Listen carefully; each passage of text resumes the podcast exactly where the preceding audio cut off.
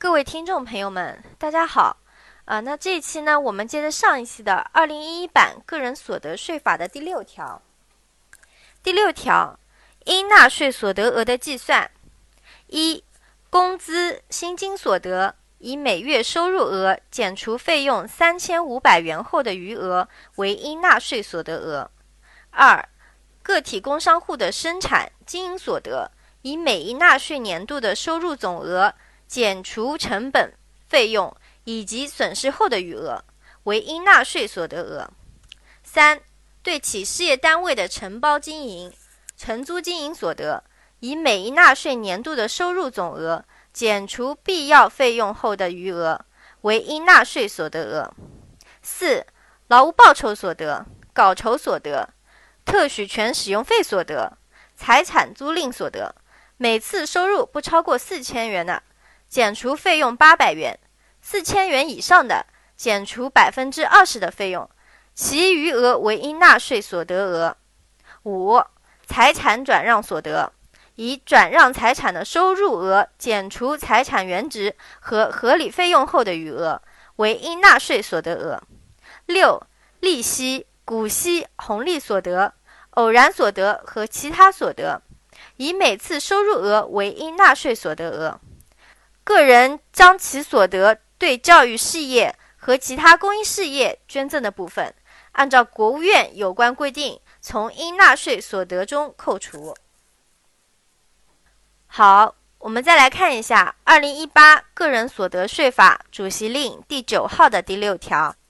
第六条，应纳税所得额的计算。一、居民个人的综合所得，以每一纳税年度的收入额减除费用六万元以及专项扣除、专项附加扣除和依法确定的其他扣除后的余额，为应纳税所得额。二、非居民个人的工资、薪金所得，以每月收入额减除费用五千元后的余额，为应纳税所得额。劳务报酬所得、稿酬所得。特许权使用费所得，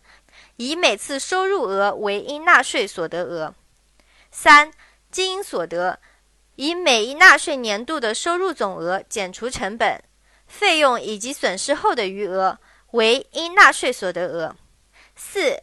财产租赁所得，每次收入不超过四千元的，减除费用八百元；四千元以上的，减除百分之二十的费用，其余额为应纳税所得额。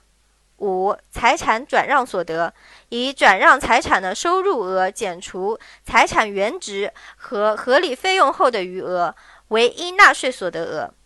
六、利息、股息、红利所得、偶然所得和其他所得，以每次收入额为应纳税所得额。劳务报酬所得、稿酬所得、特许权使用费所得。以收入减除百分之二十费用后的余额为收入额，稿酬所得的收入额减按百分之七十计算。个人将其所得对教育、扶贫、济困等公益慈善事业捐赠进行捐赠，捐赠额未超过纳税人申报的应纳税所得额百分之三十的部分，可以从其应纳税所得额中扣除。国务院规定，对公益慈善事业捐赠实行全额税前扣除的，从其规定。本条第一款的第一项的专项扣除，包括居民个人按照国家规定的范围和标准缴纳的基本养老保险、基本医疗保险、失业保险等社会保险费和住房公积金等。专项附加扣除包括子女教育、继续教育、大病医疗、住房贷款利息和住房租金、赡养老人等支出，具体范围、标准和实行步骤由国务院确定，并所全国人民代表大会常务委员会备案。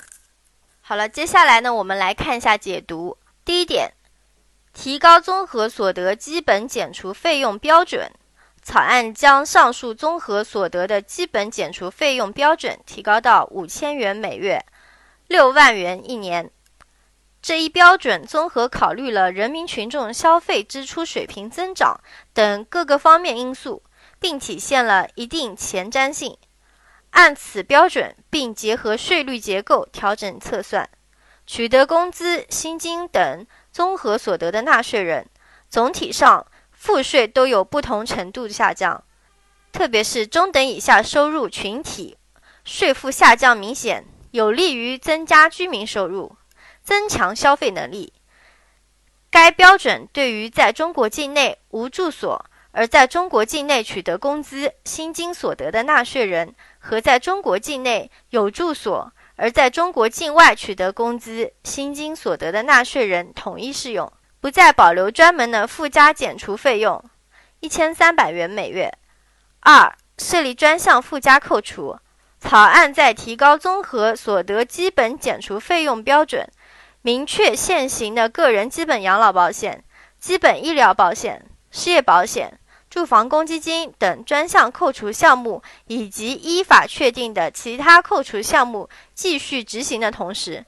增加规定子女教育支出、继续教育支出、大病医疗支出、住房贷款利息和住房租金等人民群众生活密切相关的专项附加扣除。专项附加扣除考虑了个人负担的差异性，更符合个人所得税基本原理，有利于税制公平。此外，为保障个人所得税改革的顺利实行，草案还明确了非居民个人征税办法，